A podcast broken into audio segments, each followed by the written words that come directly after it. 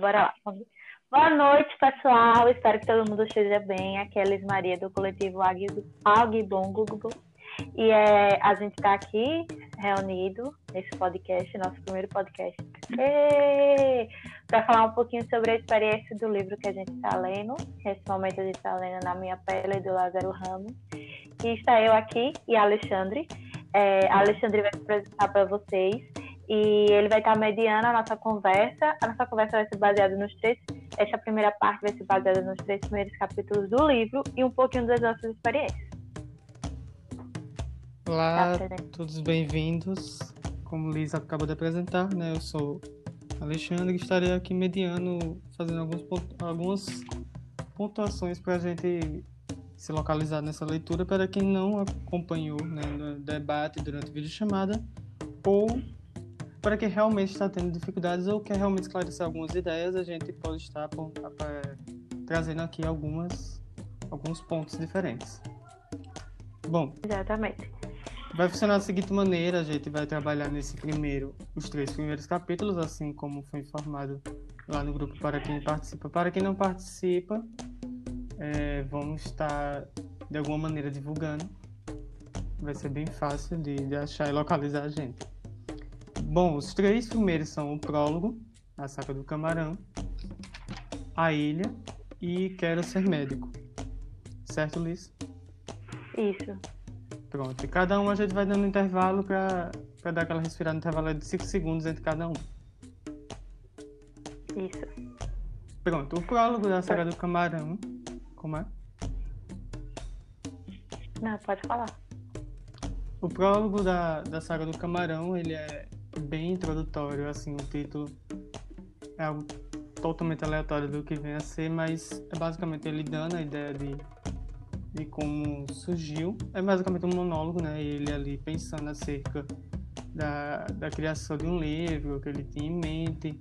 Basicamente, ele, ele ressalta que tinha em mente fazer uma ideia em cima do, do projeto dele Espelho, né? E ele fala sobre a saga de, de mandar ideias ser rejeitadas e ter então os questionamentos e, o, e as questões é, racistas que vieram em cima cada vez que ele fazia uma reunião, seja como ator, seja na questão do livro, e os medos que ele tinha em relação a isso, principalmente quando, contudo, ele fazia uma autobiografia e ele fala do receio que ele tinha de fazer uma autobiografia, tanto por uma questão que ele não, não achava que tinha aí uma, uma trajetória suficiente para isso. Calma. Hum. Que ele fala que teria medo de fazer, que o texto fizesse apologia a negros como ele e a outros, né, é, que ascenderam socialmente. Isso. Aí ele fala sobre isso, ele fala aqui no livro. Cadê? Eu marquei. Ah, aqui. Ele fala assim: é, quase me levantei da cadeira como um touro preparado para dar uma cifrada. Biografia, nem pensar, isso é um mico. Eu sou muito jovem para falar sobre a minha vida. Sou uma exceção, e a história da exceção só confirma a regra. E aí, é, eu me peguei muito nessa fase, a história da exceção só justifica a regra, porque, é, por exemplo, quando os racistas vão falar sobre alguma coisa, eles pegam tipo, ah, mas, por exemplo, pegar a história de Lázaro Ramos, que vem de um lugar é, bem pequeno, que a gente vai ver mais para frente, é, que é negro, vem de família negra e consegue ascender, é, aí você diz, você trabalha com o mito da meritocracia. Eu acho que o medo do Lázaro em escrever biografia era isso, sabe? Reforçar a meritocracia, reforçar as questões racistas. E ele não queria isso. E eu também entendo a frustração dele no sentido de que, tipo, só porque eu sou negro eu tenho que falar de coisas de negro, eu tenho que falar sobre racismo. Ele traz essa reflexão mais pra frente até. Porque eu não posso falar de outros conteúdos? Porque eu não posso trabalhar outros conteúdos? E aí ele e aí nessa parte ele fala, voltando um pouquinho, que ele fala que o nome do livro poderia ser é a última vez que falo sobre isso. E eu achei engraçado quando ele falou isso, porque te, eu estou lendo um livro de uma escritora inglesa que ela que o nome do livro é Por que não discuto mais sobre racismo com brancos? É basicamente esse o título. E aí ela fala porque e ela vai trazendo, traçando uma construção histórica de por que ela está cansada de discutir com quem não quer ouvir. E aí Lázaro também quer falar meio que isso, tipo, para quem eu vou estar tá escrevendo esse livro? Para quem eu vou estar tá conversando, é, mostrando esse tema? E algo que me incomodou, incomodou ele naquele sentido de tipo será que eu falo sobre isso mesmo? Como o Alexandre falou, foi essa parte é meio que um monólogo dele tentando se convencer de escrever ou não. Eu achei interessante o fato dele querer escrever sobre as entrevistas no Espelho, né? Que é o programa dele, que é muito. Quem nunca assistiu deve assistir pelo menos um. Que é um, é um programa interessante. Tem muitos anos que ele apresenta esse programa. E assim, ele tem outras ideias, ele não foi, nunca ele pensou em escrever isso. E aí, na parte final, ele fica se perguntando quem é essa pessoa que está lendo esse livro? Como foi que esse livro chegou nessa pessoa? Quem ele, ele convida você a tentar entrar com ele nessa visão desse livro.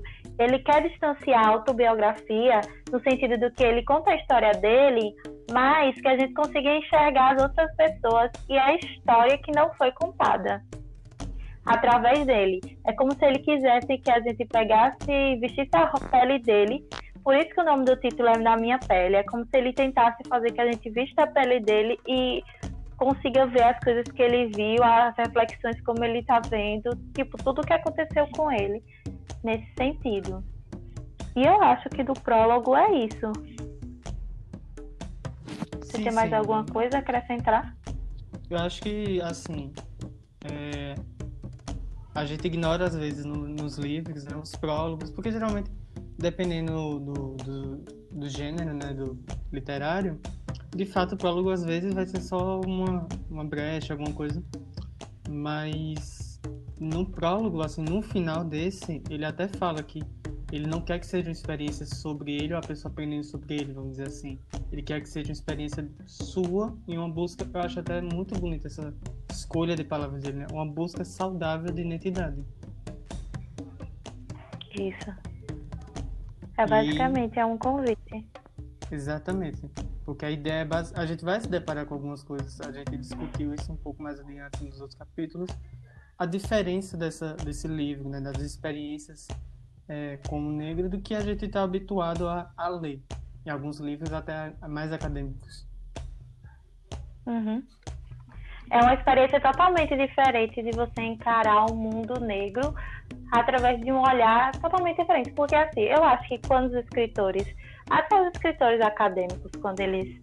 qualquer livro, na verdade, é, que seja uma pessoa negra escrevendo, que seja relacionada a isso, ela sempre tenta mostrar o ponto de a partir do ponto de vista que ela viveu. Mas eu acho que elas não conseguem é, totalmente se desprender da academia.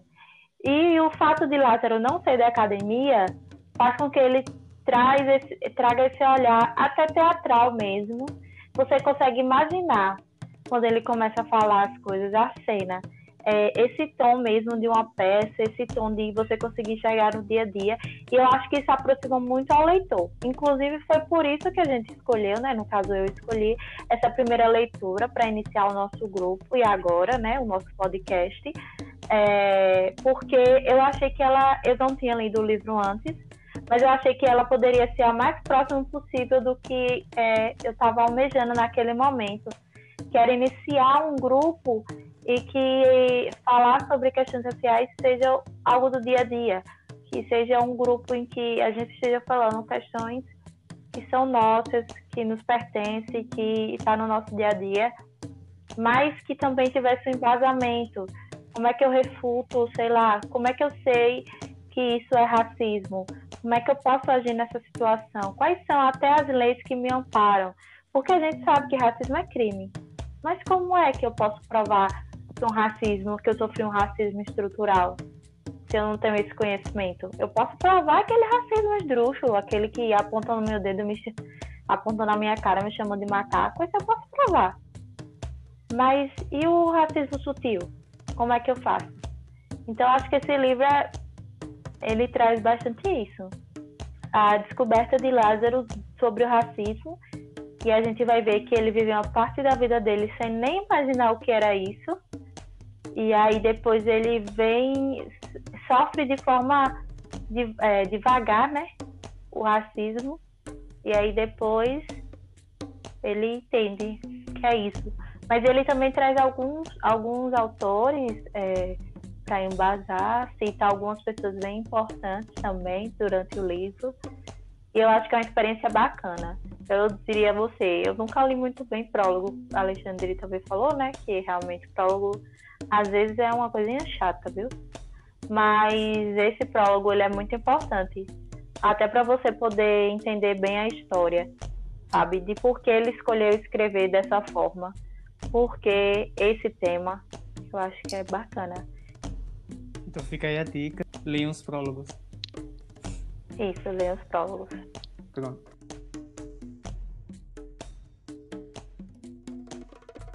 Vamos iniciar agora a ilha, né, que se entende aí pelo primeiro capítulo, já que não é numerado. Ele vai só nomeando né, as partes do Isso, livro. É. Pronto, a ilha, é... já começando aqui que a gente começa a descobrir, a gente mesmo sendo baiano, começa a descobrir coisas que a gente não sabia de, de, da própria Bahia. Né? Exatamente. Que é a ilha de Pátria. Ele até fala que na data, época, não não tinha nem sido registrado no Google Maps. Eu nem parei para ver se existia realmente lá. Eu fui olhar. Eu fiz uma pesquisa rápida. Foi, eu fui olhar. Engraçado que quando você botar Ilha, do, Ilha de Pati, é, na verdade o nome é Ilha do Pati hum. no Google Maps. Aí ele. A primeira coisa que você consegue encontrar por causa de uma igreja que está lá registrada, a Igreja Batista de Jerusalém do Pati. Aí, quando você bota Ilha do Pati, aparece a igreja. Aí você consegue ver, mas você tem que abrir e olhar, porque, pra, porque a Ilha do Pátio ela fica localizada no São Francisco do Conde, né, no Recôncavo Baiano. Aí a 72 quilômetros, a título de curiosidade, da capital Salvador. E aí eu, eu pensei, como é marcado né, os símbolos nessas, nessas regiões é, pequenas? Uma vez eu fiz um trabalho de marcar as, as escolas no Google Maps. E aí, sempre que eu ia num povoado, sempre estava marcada a igreja. Sempre. Toda igreja que existe no povoado. Povoado pode ser menor que seja, ele vai existir no Google Maps por causa da igreja que está lá. Porque as igrejas sempre são marcadas. Eu não sei se é. Não sei como é feito isso. Mas hoje em dia existe. Porém, só existe uma foto no Maps. Mas é uma foto muito linda. Se alguém quiser se interessar em olhar lá, pesquisar Ilha do Pátio, no Google Maps mesmo eu coloquei do celular e foi. Pronto, eu como estudante de geografia acabei de passar vergonha por não ter feito esse, esse embasamento que ela acabou de fazer. É, mas sim, pontos assim, como igreja, né, pontos relacionados a crenças e tal, são pontos culturais que devem ter né, seu destaque. Isso. Mas aí já começa, né, porque a ilha de Patti, para ele mesmo, também foi um mistério, quando criança, para todos que vivem lá, e de certa forma não é ele conta muito de que fica muito vaga a ideia, tipo assim, eles só existem, eles não entendem a, a existência, a identidade. Eles ele não sabe como ele chegaram. Né? Ele fala de como a, a ilha tem a questão de falta de educação, o fato deles não se chamarem pelos nomes, se chamarem por apelidos, e por aí já vai se perdendo muito, né? A gente sabe que até mesmo dentro do, das, dos grandes centros né, das cidades, houve uma perda né, da, da, identidade, da nossa ancestralidade, né, de, de onde sai tudo da, da, e tal. E dentro da ilha isso é uma confusão muito maior, né? Ele achava que aqui ia ser muito mais fácil mapear pelo fato de ter apenas quatro famílias lá dentro. Mas, mesmo com tudo isso, a, a ilha não deixa de ser rica em cultura, como ele fala das manifestações culturais, da, das festas que ocorrem lá dentro e até de um, de um ponto que ele fala sobre as flores na lapela. Isso. As flores de camélia.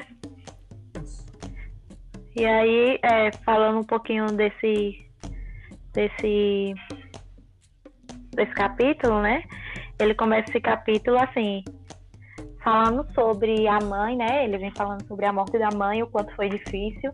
E aí ele explica que quando você vai embarcar no viagem, você tem que falar você tem que mandar um, é, avisar a sua mãe. E aí é por isso que ele ele começa falando da mãe. E aí ele nos leva realmente para uma viagem. Porque quando eu li essa parte, eu, eu me imaginei nessa ilha. Porque eu já conheci outras ilhas no Recôncavo Baiano, sabe? É, Itaparica, Mar Grande. E eu imagino que deva parecer com essas ilhas que eu conheço, que são bem pequenas. Inclusive a ilha do Pati, ela só tem, na época que ele escreveu, só tinha pouco mais de 200 habitantes. É tipo uma família, sabe? Todo mundo se conhece ali. Como a Alexandre bem falou, eram quatro famílias que eram chamadas por apelidos. É, há muito pouco tempo tinha, teve luz elétrica e a ilha ela é basicamente construída através de lendas. A construção histórica e social da ilha vem através de lendas que um conta para outro, que conta para outro, que conta para outro. E aí ele fala sobre como se imagina que surgiu essa ilha, que existem duas lendas.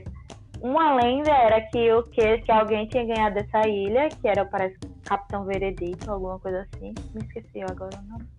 E ele ora, e uns diziam que ele era um capitão do mato e por causa dos seus trabalhos é, ele ganhou de uma pessoa muito rica aquela ilha, né, para ele viver lá isolado e tal. E outros dizem que ele era filho bastardo. E aí eu fiquei pensando, as duas histórias eram histórias de vergonha, sabe? E talvez por isso a história se perdeu ali. Porque tanto o Capitão do Mato como o filho do filho bastardo não é algo que alguém quer estar contando. Capitão do Mato, ninguém quer estar contando por primeiro, você é, a maioria da população era lá era negra. Então imagine você dizer que veio de um capitão do mato, uma pessoa que aprisionava negros, é, um negro de pele clara que era contra os próprios negros, ou que era filho bastardo. Hoje em dia a gente sabe que isso não existe mais, que não tem isso de filho bastardo, é uma história como qualquer outra. Mas eu acho que se a gente levar pelo viés de contação de história, eu acho que era tipo um segredo, é um segredo que envolve a ilha do Pati. E aí esse segredo foi ficando perdido, perdido e foi se perdendo. E aí ele fala é, sobre a Camélia, né? Que é afro-abolicionista. E aí eu destaquei aqui é, uma parte que ele fala. Esse capítulo ele é bem grande, sabe, gente? Mas ele é muito bom e rico em detalhes. E aí ele fala sobre, eu vou destacar três pontos em que ele fala sobre questão de registro de história da ilha. O quilombo do Leblon, por exemplo, instituiu a camélia como símbolo de ar anti-escravistas. Quem defendia a libertação dos escravos usava uma camélia na lapela, e assim os fugitivos podiam identificar e ajudar nas ruas. E aí mais para frente ele fala um pouquinho. Observe que os imigrantes europeus geralmente sabem descrever com detalhes suas histórias e erguem museus para preservar a memória do seu povo. Onde está a valorização e a preservação da nossa?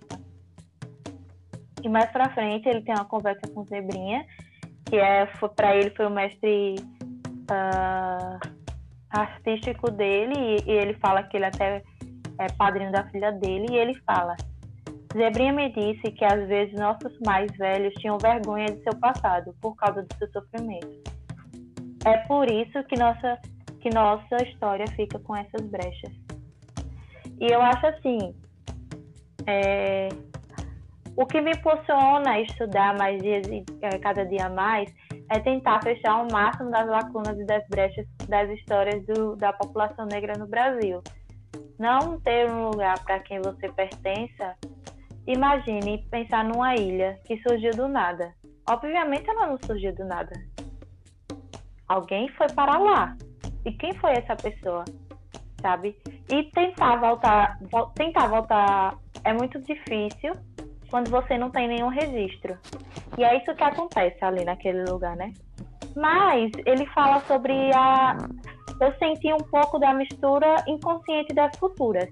Por exemplo, na Igreja Católica, eles cantavam músicas é, que eram do candomblé, sabe? Não tinha um proibimento, a, a, a, cultura se misturou de tal forma que as pessoas não sabiam identificar. Para elas era normal aquilo ali. E aí ele fala sobre o tipo de música que eles inventavam, um festival, o Paparacu, agora eu esqueci o nome. E aí eu destaquei aqui nesse sentido de, da, da cultura é que é, no secretismo São Roque é o orixá Molu. E é essa pre presença da percussão e de atitudes não católicas e é naturalmente do candomblé. Quando, quando criança, eu achava que as missas tão animadas que certa vez gritei entre uma oração e outra: Padre, troca uma lambada. Todo mundo caiu na gargalhada. Isso é muito interessante. É, sobre o fato deles misturarem de uma forma tão homogênea não, tão inocente, tão orgânica, que não, não, eles não perceberam. E aí, um pouquinho mais para frente, é, ele fala sobre. Ele vem trazer o lugar do pertencimento, que ele fala quando ele foi para Salvador, no carnaval. E aí, um pouquinho sobre o Ileaê, né? Que o Ileaê, eu acho assim, o Ileaê, ele é um liberdade do povo negro Salvador. E, assim, a importância histórica, é, e a, não só histórica, mas a importância da autoestima, principalmente das mulheres negras, a gente deve muito ao Ileaê.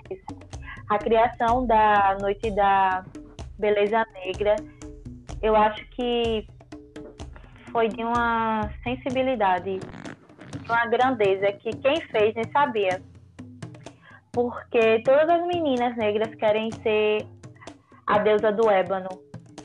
E poxa, que massa que todas elas queiram ser a deusa do ébano, porque a representação da deusa do ébano é uma mulher negra, linda, empoderada e que traz essa mensagem de que todas as mulheres negras são lindas, empoderadas, estão ali na batalha do dia a dia. Então, assim, se eu pudesse dizer obrigada, Leaê, pela força que ele representa ao nosso povo, eu diria porque ele realmente é de muita importância. E aí isso para Lázaro também é um sentimento de pertencimento, porque ele fala que lá na, onde eles moravam, eles não falavam sobre as questões de ser negro. Eles não diziam, batiam no peito, eu sou negro, sabe, eu sou negro. Eles diziam, a gente que é assim. A gente que é assim. E a gente que é assim, eles eram negros. Nós negros, a gente que é assim. E aí, para até encerrar, é, eu estou trazendo uns pontos que eu achei chave sobre esse, esse capítulo, tá? Porque quero que vocês leiam, né, também. E para não ficar dando muito spoiler, que já tá cheião de spoiler, mas enfim. E aí ele fala um pouquinho das dificuldades, né, de morar dentro e fora da ilha ele fala que, assim, pela ilha ser distante, eles não tinham acesso, né? A, por exemplo, se estivesse passando mal, não tinha hospital próximo e tudo. E na ilha não tem, não tem ponte, então é a barco que só consegue entrar na ilha. E eu achei muito interessante porque é, o povo de lá não quer que tenha uma ponte. Eles não querem esse tipo de progresso. E eu fiquei me perguntando se alguém não ia querer um progresso e aí, depois de pensar e pensar, eu cheguei à conclusão em que eles querem preservar a ilha. Sabe, a, você criar uma ponte e você dar acesso às pessoas mais facilmente. Por um lado, seria bom, porque eles teriam acesso à saúde também mais facilmente. Mas, por outro lado, eles perderiam essa coisa de ser um, uma família, de ter poucos habitantes, de viver nessa paz, de, de, de tipo, não sentir é, as dores tão fortes do preconceito, como ele citou, que naquela época que ele era pequeno, os cartazes vinham é, pessoa de boa aparência. E para o Neira ele sabia que pessoa de boa aparência era uma pessoa branca, sabe? Então, tipo assim, a ilha, ela queria se preservar nesse lugar, sabe? Ela queria preservar um pouco da história que ela, que ela tinha, que na verdade é grandiosa, né? Porque as lendas, elas é, permeiam aquela ilha, mas elas contam a história de, de um povo, de, de pessoas que eram escravos, filhos de índios, e é, deixar com que outras pessoas invadam aquele espaço e transforme aquele lugar ainda é algo inalcançável para eles.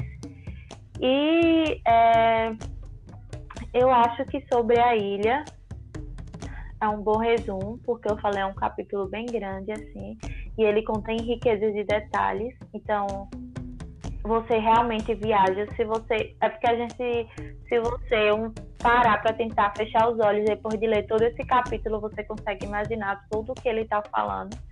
Até porque Lázaro Ramos é um ator muito bom. Ele consegue nos transportar. Não, de fato, realmente, esse, esse capítulo à primeira vista, tipo assim, quando eu fui ver com os outros demais, né?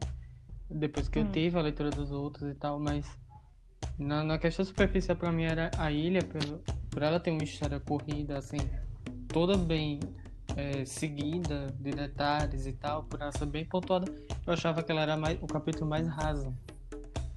E de fato não, ele parece até um livro à parte, assim, cai no imaginário. Se você tiver base do, do demais do livro, você fica preso na ilha e pronto. Assim como eles lá mesmo, que não querem fazer ponto. É. Exatamente isso. Pronto. Terminado a discussão da ilha, vamos agora pra, para o último né, desse podcast, que é o Quero Ser Médico. Que aí começa já os dilemas mais densos, porque na ilha eles é, não tinham um contato né, com, com outros além deles mesmos. E agora não quero ser médico, ele se muda para Salvador. É uma história até engraçada e tal, que ele se muda para casa da tia-avó. E ele vai comentando acerca disso.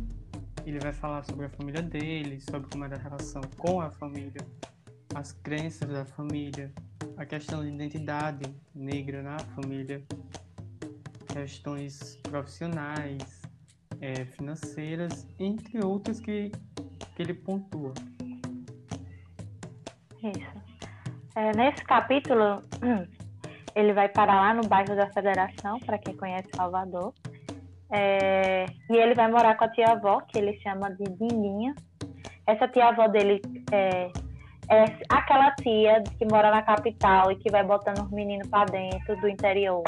Todo mundo tem uma tia dessa. Se você é do interior, você tem a tia da capital. Todo mundo tem. E aí, essa tia, ela criou o pai dele. Uh, e, o pai, e o pai dele, quando ele completou a idade de, de estudar né, numa escola, o pai dele trouxe ele, que acho que foi por volta dos 10, 11 anos de idade.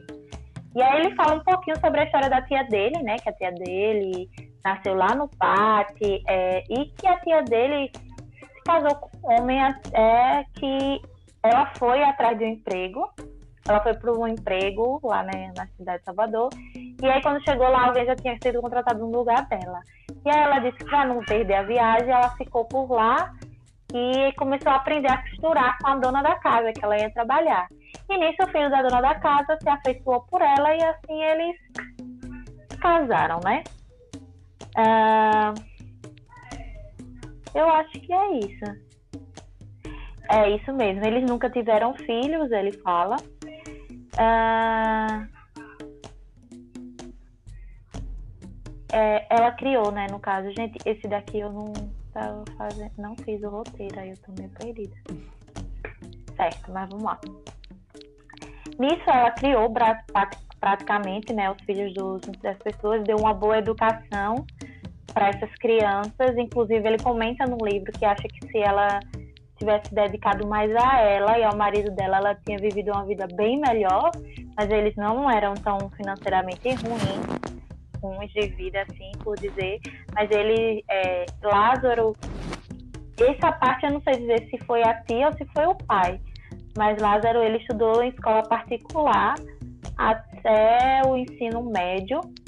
E aí no ensino médio é, ele foi decidiu, né, estudar. Ele tinha duas opções: ou estudar no Instituto Federal ou estudar no Anísio Teixeira.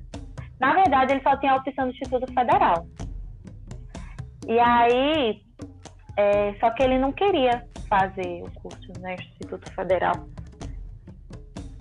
Ele queria fazer é, ele não sabia o que ele queria fazer. Mas ele sabia que ele não queria fazer. Então ele foi estudar no Instituto Anísio Teixeira, patologia clínica. Mas isso aqui é mais para frente. Eu vou dar uma voltada aqui no tempo rapidinho para falar sobre a mãe dele. A concepção dele, né? Ela fala que meus pais tiveram um namorico, minha mãe engravidou, o relacionamento terminou. Mas de forma amistosa, os dois estiveram igualmente presentes na minha criação. Ela sempre bem-humorada e afetiva, ele sempre muito rigoroso, muito rigoroso, responsável. Já estabelecido profissionalmente, meu pai pensou: como, com o que ganho, o que posso dar de melhor ao meu filho ao estudo. Se deu certo comigo, vai dar certo com ele também.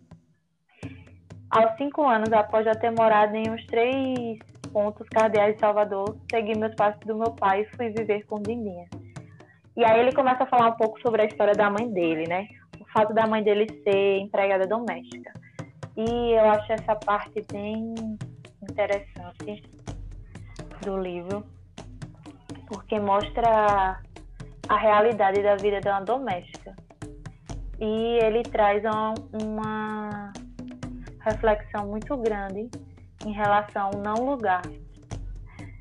E aquele não lugar é quando a empregada doméstica deixa a sua casa para viver na casa dos outros trabalhando, ela nunca vai pertencer à família do dono e ela também nunca pertence totalmente à família dela, porque ela não está ali presente.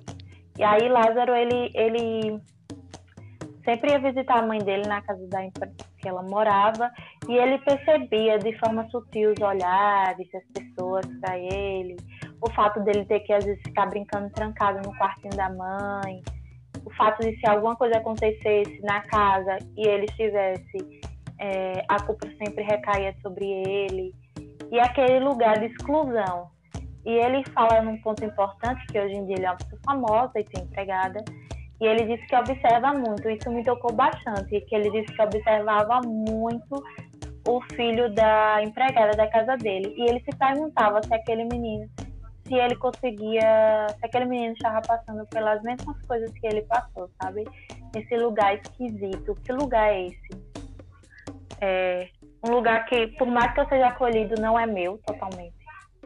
E aí eu, eu, eu trago isso também para minha vivência, né?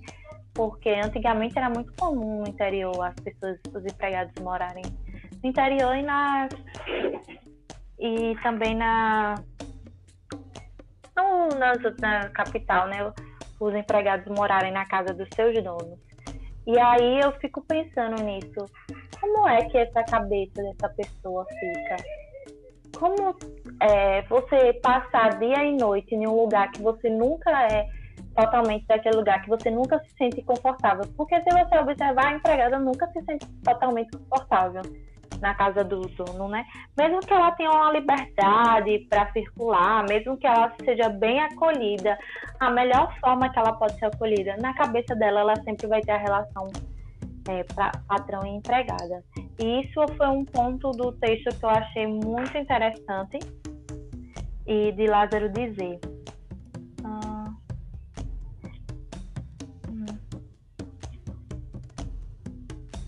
Ah, eu acho que uma coisa que eu quero ressaltar também aqui é quando Lázaro ele vai falar sobre no bando Olodum ele faz uma pesquisa, né, sobre Zumbi dos Palmares e aí ele traz um texto.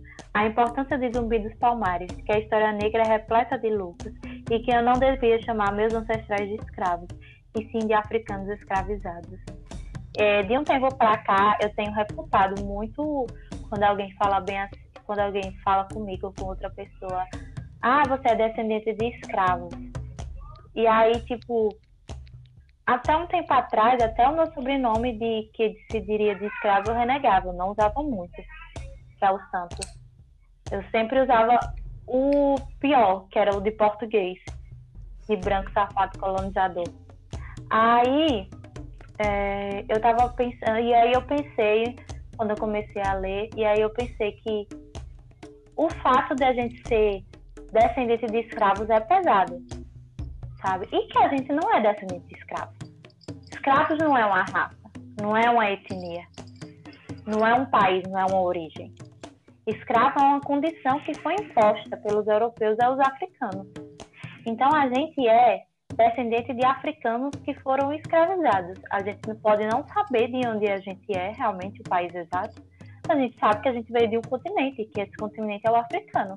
Então a gente também deve se empoderar disso, se empoderar desse sentido, que não, eu sou descendente de africanos. Se você tiver a sorte de conseguir traçar um histórico, que nem o meu pai, que conseguiu mais ou menos, é, de que a gente pertence ao povo Benin, que bom, mas que se não consegue, use esse termo, que você é descendente de, de pessoas africanas que foram escravizadas. E trazer a importância de, de, das pessoas que lutaram aqui no Brasil pela, pela libertação dos escravos, contar a verdadeira história, né? Não a história que é contada nos livros. E é isso que o Bando Olodum trouxe para o Lázaro, sabe? A verdadeira história do povo dele. Ele trouxe esse, esse esclarecimento que ele não tinha, que ele não conhecia, porque a família dele não tinha esse conhecimento. A família dele era a família de negros que não tinha esse conhecimento. E ele que começa a implantar esse conhecimento na família dele, sabe? Ele que começa a trazer isso, a trazer esse histórico. Mas isso é bem mais pra frente. Tem alguma é. coisa a falar, Alexandre, mais? Ele conta, né, acerca da família. É, boa parte fazendo esse gancho. Como eu disse, na ilha a história é corrida, né? Ele pontua, porque na ilha tem como pontuar de uma maneira, né? Já no, no Quer Ser Médico, eu já puxando aqui mais uma questão de leitura, experiência de leitura. É diversos os pontos, são, são diversas experiências que ele sai contando, mas que ele sabe pontuar de maneira correta para que a gente não se perca. Por exemplo, como a questão a gente lê sobre a tia-avó dele no momento, depois a gente lê sobre o Olodum mais tarde, lê sobre a mãe dele, a experiência dele. Se eu não me engano, volta, tipo assim, umas duas vezes essa questão da mãe dele. E eu acho que só para pontuar a questão da, da família dele, né? Que é nesse ainda que ele fala da questão do encontro de identidade, graças a, ao Olodum. Mas antes, né, ele conta como a família dele já era algo orgânico, já era uma família muito bem é, ambientada entre si, assim, eram pessoas. É, parece até um sonho de família. Ele fala da questão também de crenças, né? Que a família era muito múltipla de crenças e que ele até viu que a organização dentro da família, quando ele experimenta, quando ele teve a experiência com o candomblé, era a que a família usava para se organizar, para lidar com os problemas, para lidar de maneira geral como família. Né? Tipo assim, por mais que a família tenha uma pluralidade, ou tenha uma falta dela na questão da identidade negra, é uma família que sempre foi muito bem estruturada. Ele conta isso, ao, ao meu ver, o que ele passa é isso. E eu acho até isso também a questão, o medo dele de fazer um livro acerca da vida dele, né? Por conta que teve pessoas que não tiveram esse, esse lado, ou, ou, que se espera do estereótipo do, do, de um livro de um negro seja a falta disso tudo, né? E ele fala que Eita. ele encontrando a identidade, assim, de maneira muito é, tranquila, não tranquila, mas não consigo colocar a palavra agora, mas ele é apenas vivendo aquilo ali, aquela, aquele encontro que ele teve, ele levando para a família dele, a família também começou a mudar por conta disso. É, é realmente. E é, é isso que você falou sobre a estrutura, né? Que era até de uma forma inconsciente que a estrutura da família dele era estruturada no. Era essa é, palavra que eu nos preceitos, nos preceitos do candomblé, né? Que os mais velhos têm a maior responsabilidade, que tem a questão do respeito, tudo mais. E que a, a tia dele era do candomblé, mas ela não se assumia ser do candomblé. Ele, ele soube muito tempo depois que ela era. E, e isso é interessante também a gente levar em consideração de como são organizadas as coisas nas famílias negras de uma forma que eu acho que a história ainda vive na gente de uma forma inconsciente, sabe? sim, sim. É, a força, do povo que foi escravizado ainda existe dentro. É, as comidas, os ritos, as características africanas são sutis, mas elas ainda existem. Talvez a gente precise ressaltar. Talvez a gente precise ir mais a fundo dentro da gente mesmo para ressaltar. Mas para fechar essa, para fechar o nosso podcast e para fechar também esse capítulo, eu queria ler o que ele fala no final sobre a questão doméstica. É, em um artigo, a historiadora Giovanna Xavier conta uma briga que presenciou entre mãe e filha. Tá me gritando assim por quê? Tá pensando que eu sou sua empregada? A partir daí, a Giovanna faz toda uma análise sobre, a, sobre o que tornaria natural alguém gritar com sua empregada doméstica, como se ela fosse sua propriedade, como se ainda estivéssemos vivendo tempos de senhores de engenho. Eu acho que isso diz muita coisa, né? Como a gente trata as pessoas ainda hoje. É como eu disse, a gente, tanto a gente quanto o branco, ainda traz traços sutis da história. E o que é bom precisa ser ressaltado. Isso. Mas o que é ruim precisa ser refutado. Pode e até o que a gente tem como bom fazendo a pesquisa mais a fundo, às vezes não é. Então, o que parece. Né? Por exemplo, a relação empregado e, e patrão, às vezes alguma coisa tá ali errada, alguma coisa remete ao, ao tempo escravocrata. É, exatamente. É como meu, um amigo meu falava sempre, que o quarto de empregado é a nova senzala. Porque é um quarto pequeno, geralmente abafado, e que os que muitas vezes só quem tem acesso é a empregada na hora de dormir, na hora de descanso. Assim como era a senzala. Exatamente. Sabe? O racismo e... em si leva muita gente a perguntar se de fato a escravidão foi, foi extinta, abolida, cerrada. Volta e meia você vai ver uma história de alguém que está vivendo em condições que eu não acho que usar essa palavra seja correta, sabe? mas condições análogas ao escravo, à escravidão. Tipo, acho que tem um, um sei lá, um, menos de um mês, eu acho, não lembro, foi esse ano, que foi encontrada uma senhora, não sei aonde agora, que ela estava vivendo em condições análogas à escravidão, Isso, que ela passado. trabalhava isso, que ela trabalhava para se alimentar. Agora você me diz se uma empregada doméstica não vive em condições análogas à escravidão muitas vezes, principalmente nos interiores. Não tem fiscalização, a lei é a lei do dono da casa. Se você quiser, você fica desse jeito, senão você procura outro lugar. Sim. E é isso que ele que eu acho que a gente deve refletir também, sabe? Essa condição. E quem são essas empregadas domésticas? Quem são? Quem são elas? Muito, muito bem pontuado, muito bem destacado. Bom, gente, é isso. Né? A primeira parte aí da discussão que a gente tem. Liz, você quer falar, se encerrar alguma coisa?